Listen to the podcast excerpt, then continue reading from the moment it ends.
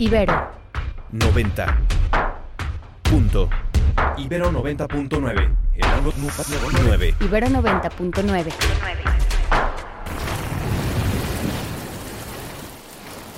Enfriar el mar con gigantescos cubos de hielo. Tapar los volcanes con corchos. Y expulsar la contaminación con ventiladores gigantes. Medidas tan absurdas como el mínimo esfuerzo que ahora hacemos para detener el calentamiento del planeta.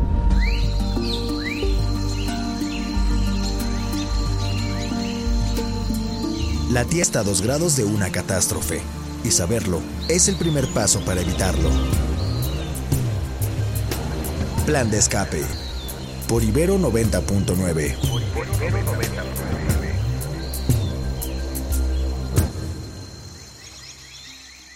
¿Cómo estás? Qué bueno que estás aquí con nosotros en Plan de Escape.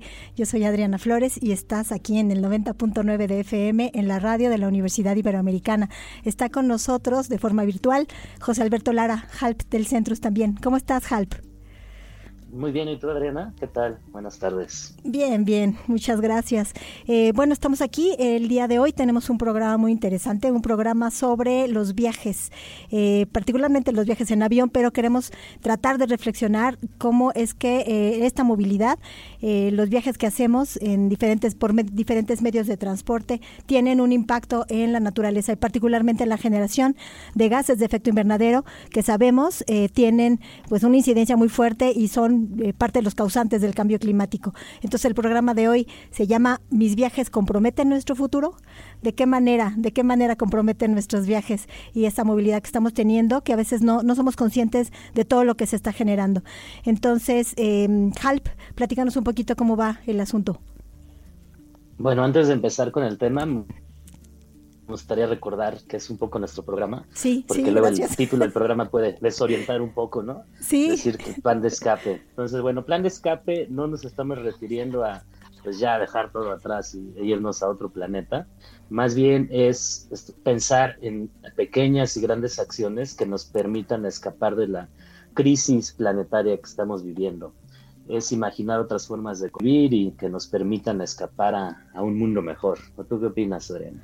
Sí, yo creo que ahí aquí tendríamos que estar diseñando todas las alternativas y se ocupan todas las manos, todas las mentes y todos los corazones aquí para diseñar formas alternativas de vida, formas alternativas en donde podamos pensar la relación con la naturaleza de una forma diferente. ¿Te parece bien si vamos a escuchar? ah, sí, sí, sí, sí, Además, este, como dura media hora nuestro programa, pues también es sustentabilidad para personas con prisa. tenemos que agotar el tema muy rápidamente. Exacto. Pero bueno, ya, adelante.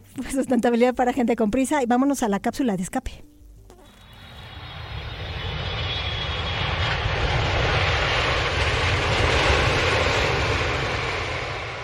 ¿Has pensado en todo lo que tiene que pasar para que puedas recibir casi cualquier producto en la puerta de tu casa? El modelo de comercio de Amazon rompe con los esquemas tradicionales en lugar de ser un proveedor que surte tiendas, se dedica a llevar miles de cajas a clientes particulares en distintas ubicaciones del mundo, lo cual implica mayores emisiones de CO2 por el transporte. Por ejemplo, en 2018, Amazon tuvo una huella de carbono anual mayor a la de nueve países de la Unión Europea. Tan solo en el 2019, Amazon envió más de 7 mil millones de paquetes. ¿Cómo lo logran?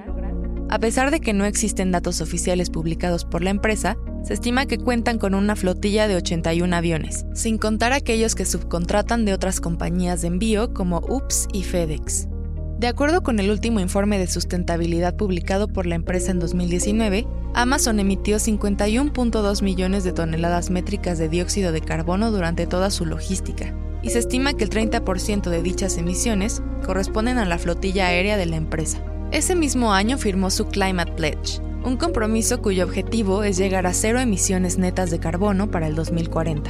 Sin embargo, en 2021 aumentó su número de aviones y se estima que dentro de los próximos 3 o 4 años, su red aérea podría estar conformada por 200 aviones. Bueno, ¿qué podemos hacer nosotros? Muchas cosas. Como consumidores, nuestro dinero es nuestro voto. Debemos exigir mayor transparencia en cuanto a los reportes de emisiones de la empresa y el cumplimiento de su compromiso de sustentabilidad. Evita comprar productos de Amazon y en cambio cómpralos en algún comercio físico.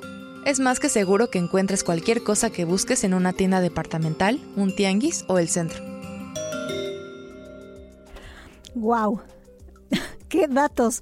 Está muy impresionante. Eh, pues esta numeralia que nos que nos habla la cápsula de las emisiones de efecto de, gases de efecto invernadero por parte de estas empresas y por parte de estos modelos de, comercio. Y eh, muy interesante no el asunto de, de, que como consumidores podemos exigir transparencia en que estos planes no suenen solamente a, buenas ideas a, buenas voluntades sino que eh, las empresas cada vez mm, eh, eh, menos caigan en prácticas de estas que conocemos como greenwashing, ¿no? O sea, vamos viendo también como consumidores esta vigilancia de cómo se va cumpliendo. A mí me queda la duda, Halp, no sé cómo, cómo ves tú estos números, pero a mí me queda la duda, eh, ¿cómo van a llegar a las emisiones cero? o sea, de, ¿cuál es ahí la estrategia, no? O sea, para bajarle al cero a los gases de efecto invernadero con su flotilla de 200 aviones. Sería difícil, pero antes que eso, yo quisiera saber si tú compras mucho en Amazon. Ya, yo después te digo, pero tú, tú compras mucho o no, porque después de la pandemia no, no compras. Qué bueno, creo que algunos libros, algunos libros sí, la verdad he de confesar, algunos libros sí, este, pues bueno, este, ya me, Yo, yo después de la pandemia sí, sí, la verdad tengo que confesarlo, Amazon se volvió una fuente de, compras enorme. Ha bajado últimamente en mi casa las compras de Amazon, pero post pandemia sí fue durísimo. Y, de hecho, eso así como yo, hay, habemos miles de millones de personas, por eso Amazon eh, triplicó sus ganancias este, post pandemia. Entonces, bueno, sí, sí es, sí es un gran problema. Ahora, no, no solo es Amazon, digo, nuestras estudiantes que elaboraron la cápsula pues, se fueron duro contra Amazon, pero bueno, no solo es Amazon, ah, el problema es mucho más amplio que eso. Estoy seguro que tú tienes datos, ¿no? Sobre cuánto contamina un viaje en avión. Sí, eh, sí, sí, sí, exacto. Entonces, imagínense la flotilla, ¿no? De, de aviones que se necesita para mover esos productos. Sí, entonces, bueno, nada más para tener una referencia, por ejemplo, si nosotros viajamos de aquí a Nueva York, es más o menos la misma contaminación que generaría un coche durante todo un año. Entonces, bueno, en unas cinco horas, creo que es bases, ¿no? De aquí a Nueva York, pues ya contaminaste lo que hubieras contaminado en un año, perdón, en medio año, en un coche. Entonces, la, la huella es, es, grande. Sí. Eh, pero bueno, eh, la realidad es que necesitamos aviación eh, necesitamos viajes en avión, pero también hay una serie de viajes pues inútiles. No sé si tú viste hace unos días el tema viral con Taylor Swift. No sé si, si viste por ahí, digo, medio te conté, sí, sí, te cuento un poco. Sí, platícanos, platícanos, porque no nada, o sea, se trata como de una de estas celebridades, ¿no? Que le dicen, este, y entonces son, pareciera como gente muy privilegiada en este sentido también. Platícanos, Halp. Bueno, nada más para dar un poco de contexto, un estudiante empezó a postear los viajes de avión que hacía Taylor Swift y pues dio la huella de carbono que, tenía. Entonces, bueno, sí vio que se reflejaba que había, estaba haciendo muchísimos viajes. De hecho, el equipo legal de Taylor Swift le exigió detener los, los tweets, se hizo un escándalo total que terminó con ella vendiendo uno de sus dos aviones, no sé cuántos tengas tú, yo, no tengo ninguno, pero bueno, ella decidió vender uno de los dos.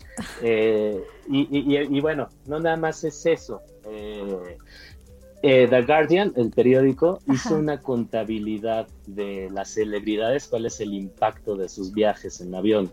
Entonces hizo una cuenta de 200 celebridades y bueno, así halló unos datos estratosféricos. Esas 200 personas contaminan en avión lo que es, contaminan 40 mil personas. Entonces, bueno, y de hecho estoy seguro que tú has visto ahí en nuestra zona de Santa Fe, personas que pues seguramente son muy importantes que llegan en helicóptero a, edificios de alrededor de, la Ibero. Sí. Entonces eso es un ruidero, es un contaminadero, pero bueno, Supongo que es importante que lleguen a tiempo.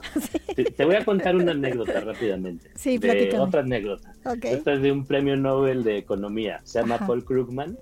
Y eh, bueno, él, le tira también durísimo a los millonarios. Y bueno, incluso hay críticas de que él se vuelve millonario criticando millonarios. Pero bueno, ese es otro tema.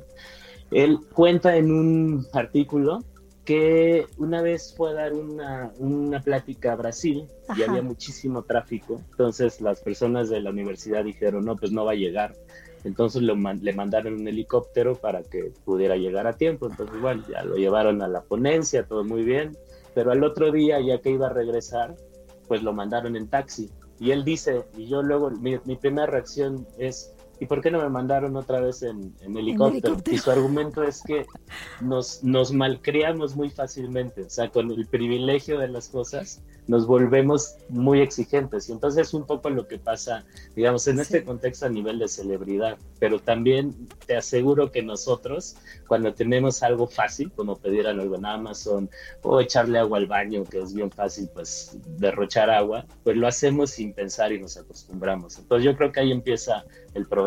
¿Tú cómo ves? Estaría muy bueno entonces tener como esta conciencia de eh, estar atentos, ¿no? O sea, ¿qué, qué tomaría? Eh, para que estuviéramos atentos en, en cada momento, eh, para cada decisión de estas. Compro este producto en este lugar o en este otro. Eh, ¿Cuáles son mis hábitos de, de, uso del agua en la casa? ¿Puedo usar menos? O sea, ¿qué tomaría para que antes de hacer todas esas acciones, que son de, de alguna manera como reacciones así casi automáticas, ¿qué tomaría para que nos tomáramos dos o tres segundos antes y poder entonces tomar una decisión un poco más conscientes, más informadas y un poco con, esta visión de cuál va a ser mi, contribución para que en, ese, en esos futuros podamos tener opciones en realidad, ¿no? Yo creo que ese es muy buen punto el que dices, ¿no? Sí, creo que ese es el punto de todo, ¿no? Eh, como dijimos al principio, vivimos con mucha prisa. Entonces queremos las cosas rápidas y queremos llegar rápido y queremos el producto rápido. Entonces no nos podemos a pensar en las implicaciones en el mundo que tiene eso. ¿Te parece si ahora hablamos de un poquito más de los efectos ambientales de los aviones? Porque yo al leer un poco sobre el tema descubrí cosas que confieso que no sabía. No sabíamos, pero ¿sabes qué? Yo, que, yo quisiera decirte, perdón, perdón, Hal, yo quisiera que platicáramos un un poquito más como, en términos eh, comparativos. También tenemos, eh, podemos hacer algunas comparaciones de, la, de, de, cuánto contamina nuestros transportes. ¿no? el avión sí se, pues, se lleva las palmas con 192 eh, gramos de, de, carbono por pasajero por kilómetro, ¿no? Y, pero ahí podemos irle bajando a los coches eh, con 121, las motocicletas, los autobuses urbanos, pues ahí es un transporte también contaminante, pero como es colectivo y transporta a más de una persona, entonces ahí va, se, va a ir como, eh, eh, es más eficiente, digamos, ¿no? En ese sentido, mayor transporte con un, en un solo recorrido, con un sol, uno solo de estos vehículos. Y los coches eléctricos tampoco es que estén tan abajo, ¿eh? O sea, sí hay, este, este, eh, bajan a 43 y es como la, tercera parte de lo, de lo que contamina un coche normal, pero eh, aquí solamente estamos hablando de los gases de efecto invernadero, no estamos haciendo una evaluación como completa, integral de cuánto contamina este medio. Recordemos que también los autos eléctricos, sobre todo las baterías que están utilizando, son muy contaminantes en su elaboración, se, tienen una vida media más o menos buena, pero a la hora de querer hacer eh, una recarga o de querer reemplazar estas baterías, el costo ambiental se incrementa muchísimo. Entonces, eh, ahorita estamos haciendo esta, esta valoración, digamos, en términos de los gases de efecto invernadero, el dióxido de carbono y otros gases que se van a la atmósfera, pero tendríamos que mirar también otros efectos en aguas, en suelos y, en la justicia eh, ambiental, digamos, ¿no? ¿Quién paga estos platos rotos? Y ahora sí, Halp, vámonos con los datos de los aviones. Sí, eso es solo una parte del problema, digo, eh, ampliando un poco lo que estás diciendo. De hecho, los aviones solo contribuyen como 3% del total de emisiones globales.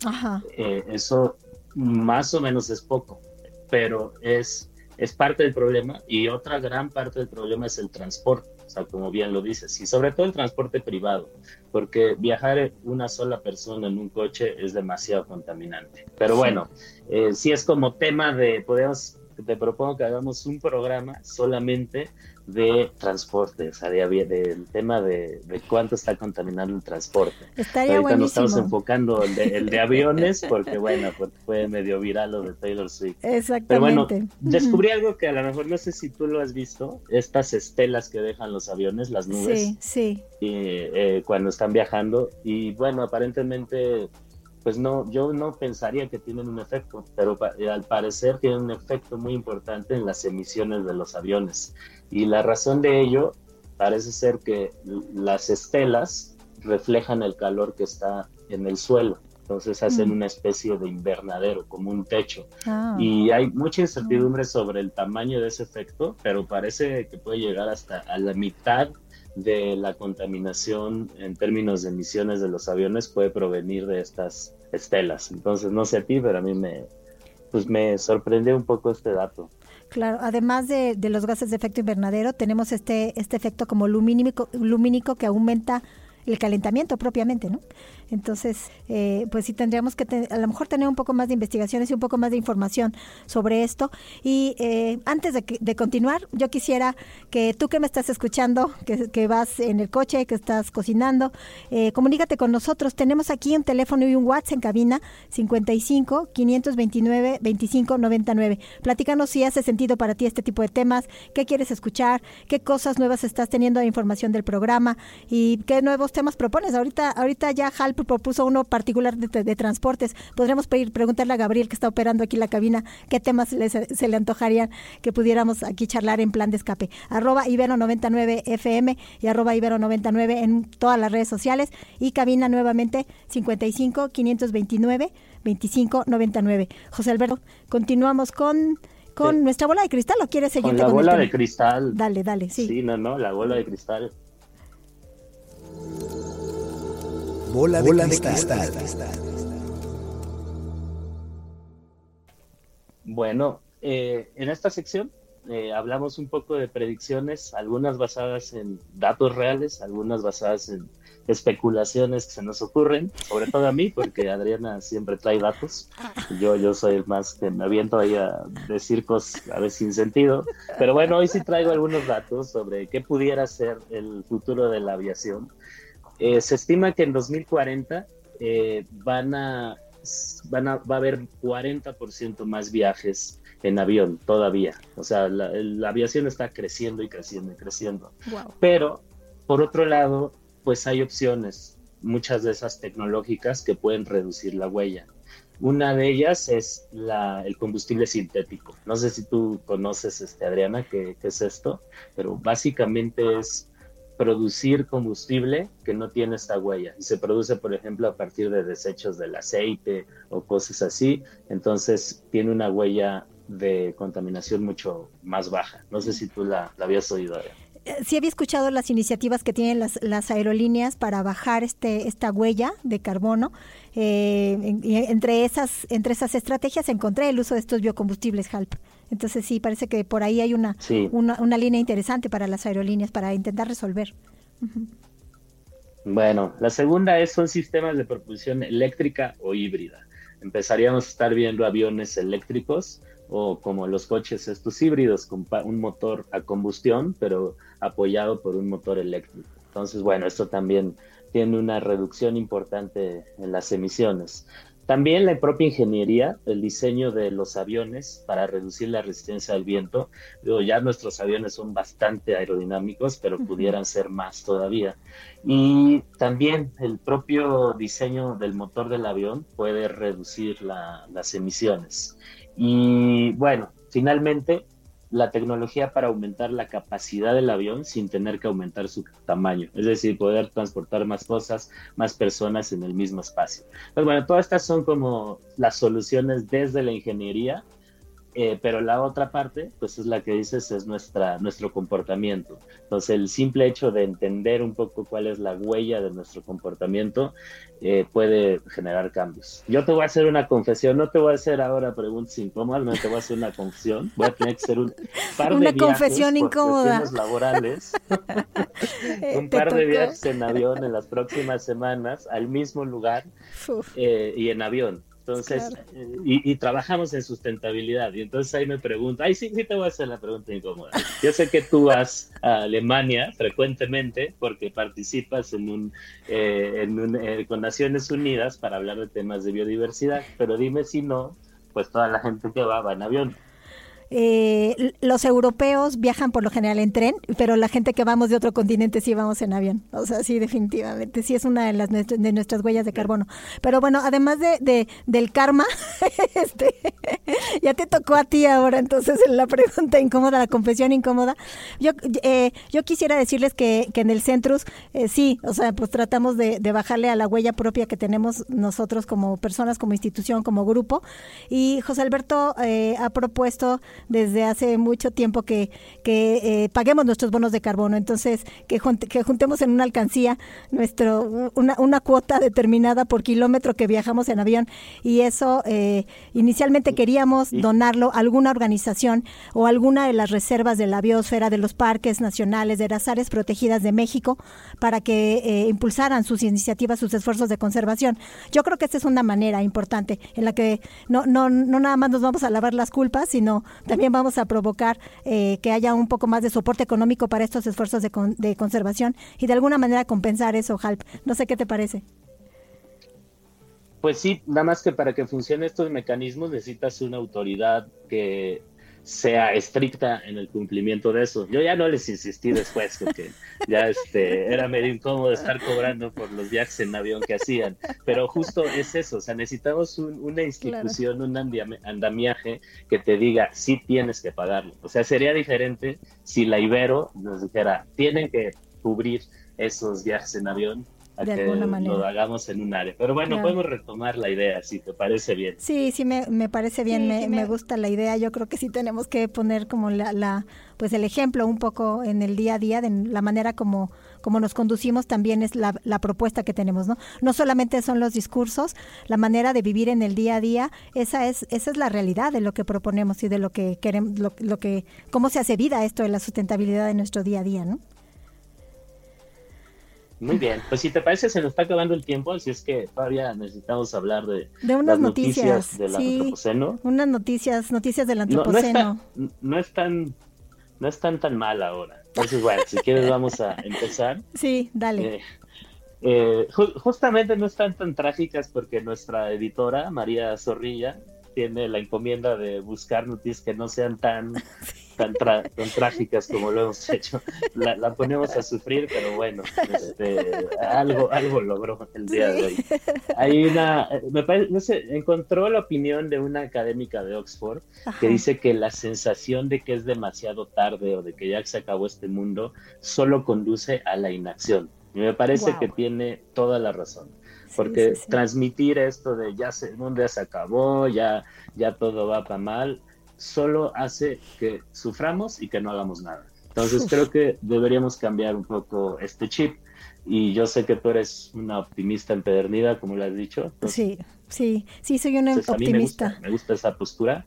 Entonces, pues habría que resaltar lo, lo, bueno, ¿no? Las cosas buenas, porque si hay proyectos sustentables, si hay formas distintas. Por ejemplo, el otro día me comentaba una profesora nuestra que hay una chocolatería aquí en la Ciudad de México que tienen todo un modelo de sustentabilidad y exportan a Europa chocolate. O sea, no es un tema generalmente los proyectos sustentables se ven como chiquitos, ¿no? Y a pequeña escala, pero este modelo, por ejemplo, es un modelo que es muy rentable y que se puede replicar. Entonces creo que es el tipo de proyectos que deberíamos resaltar. Exacto.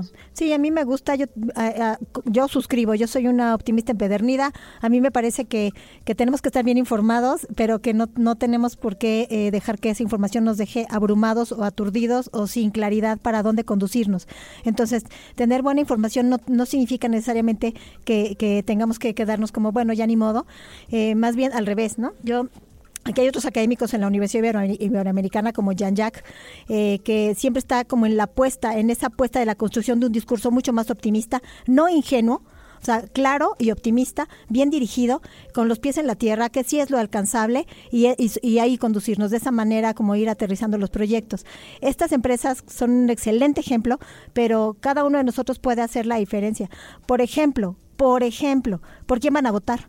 Por quién vamos a votar. O sea, cuál es la, propuesta eh, ambiental, ¿no? ¿Cuál es la agenda ambiental de sus candidatos? ¿Dónde está el análisis que están haciendo? La gente que está tratando de resolver el asunto del de agua en la Ciudad de México, ¿desde dónde lo está haciendo, no? O sea, otra vez quieren traer agua de Tabasco ¿De verdad vamos a, a, votar por una propuesta así? O sea, ¿vamos a seguir aumentando el desequilibrio hídrico o vamos a fomentar acciones que nos dejen en, un, en, eh, en una suficiencia hídrica más clara para la ciudad? Ahí ahí es donde se notan las cosas que no son ingenuas y que nos, nos mantienen bien informados y en, cosas realistas muy cercanas a, la ciudad donde vivimos. Entonces, pues podemos conducirnos también de esa manera, ¿no? Muy bien, pues para muestra hace falta un botón sobre lo que dices. Esta no es nota alegre, es el gobierno excavará más pozos para combatir la falta de agua en Ciudad de México. Como ya lo comentamos en un programa anterior y creo que dos programas anteriores, no se está viendo el problema del agua como las fuentes de agua, cuidar las fuentes, sino de perforar más, poner tubos más grandes. Entonces, bueno, la solución de nuestro gobierno en este momento para solucionar el tema del agua es cavar más profundo. ¿Qué opinas? No, pues estoy, eh, no, no me parece que sea una solución que pueda, que podamos sostener en términos ni técnicos ni sociales. O sea, eh, toda la zona, por ejemplo, de Xochimilco, Milpalta, eh, una buena parte de, la región de Coyoacán, Contreras, Ajusco, toda esta zona que es el suelo de conservación mantiene una buena parte del agua en la Ciudad de México. ¿Por qué? ¿Cómo es que, cómo es que se sigue permitiendo tener ese nivel de fugas que alcanza casi el 50% del agua en la ciudad? Estamos perdiendo la mitad del agua en fugas y estamos tratando de, de perforar más pozos y perforar más profundo, sabiendo que una buena parte de esa sacada de agua, de, de esta extracción de agua del subsuelo, tiene que ver también con el hundimiento de la ciudad. Entonces hay lugares donde son 8 centímetros, hay lugares donde son más de 20 centímetros los que se está hundiendo la ciudad y eh, la extracción de agua del subsuelo es en, parte una un, eh, responsable de, esta, de este hundimiento. el segundo problema es que siempre estamos viendo solamente el agua cuando nos preocupa cuando llega o cuando no llega a nuestra llave, pero no estamos mirando los vínculos, no estamos viendo que cuando yo abro la llave, ahí eso, eso significa que un bosque ya trabajó, o sea, un bosque ya hizo su trabajo y eso yo creo que tenemos que resaltarlo, Halp. Y estamos ya llegando al final de nuestro programa, ya tengo aquí a Gabriel haciéndome ojitos de que ya cerremos el programa, Halp. ¿Cómo ves? Vamos a despedirnos. Bueno, muy bien, pues muchas gracias Adriana. Te voy a dejar nada más un tema para que lo hagamos otro programa sobre, era una noticia sobre créditos de carbono. La vamos a dejar en suspenso porque creo que vale la pena hacer todo un programa al respecto. Porque parece un tema ahí esotérico, pero vamos a platicar en otro programa. Exacto, muchísimas gracias a ti que nos estás escuchando. Eh, 55 529 2599, el teléfono en cabina, arroba Ibero 99 en esta que es la estación de la Universidad Iberoamericana en la Ciudad de México. Gracias a Gabriel en, los controles, a Rox en la cabina. Luisa, Sofi, Andrea, mil gracias por la cápsula. Gracias a María Zorrilla también por las noticias del Antropoceno. Gracias, Halp, y los esperamos aquí en Plan de Escape el siguiente jueves. Enfriar el mar con gigantescos cubos de hielo. Tapar los volcanes con corchos. Y expulsar la contaminación con ventiladores gigantes. Medidas tan absurdas como el mínimo esfuerzo que ahora hacemos para detener el calentamiento del planeta.